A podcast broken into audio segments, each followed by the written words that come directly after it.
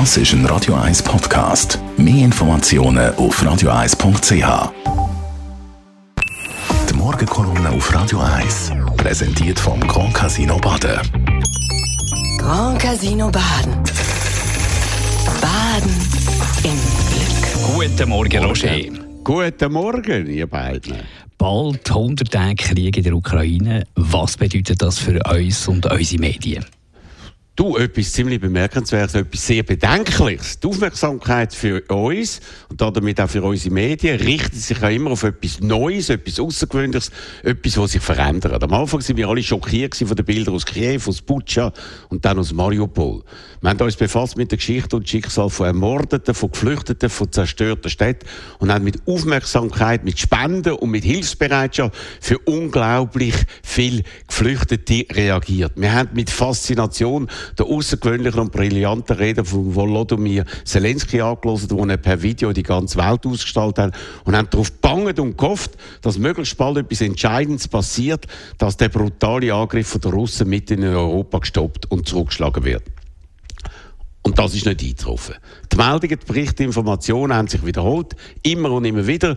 Und so ist unsere Aufmerksamkeit ständig kleiner geworden, weil die Wiederholung von der Wiederholung ist immer weniger prickelnd als eine neue Entwicklung. So funktionieren wir alle und so funktionieren eben auch unsere Medien.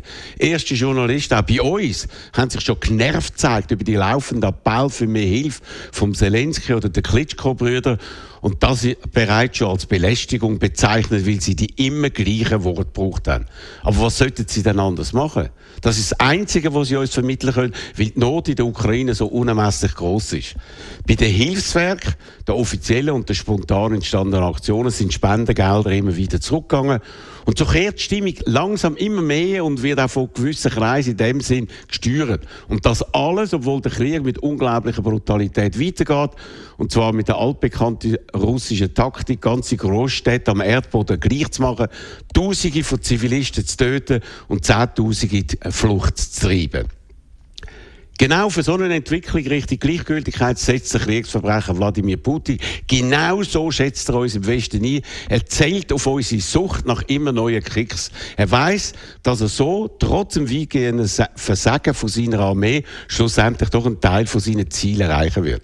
Genau darum ist die jetzige Phase vielleicht die wichtigste, die schwierigste.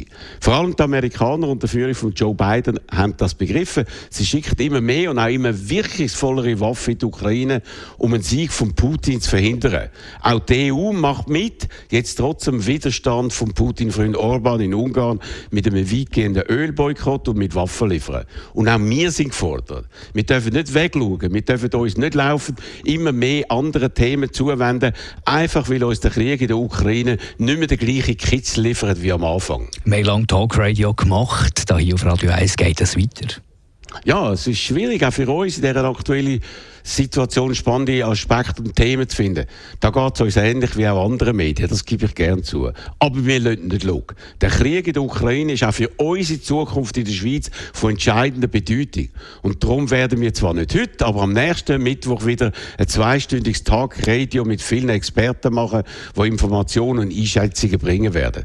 Das ist unser Beitrag, damit wir das ukrainische Volk nicht im Stich lassen, wo immer noch um sein Überleben kämpft, auch wenn das nicht mehr so viel knapp knackige Geschichten wie noch vor 100 Tagen hergibt. Die Morgenkolumne von Roger Schawinski zum Nachlesen bei uns im Netz auf radio1.ch. Die Morgenkolumne auf Radio 1.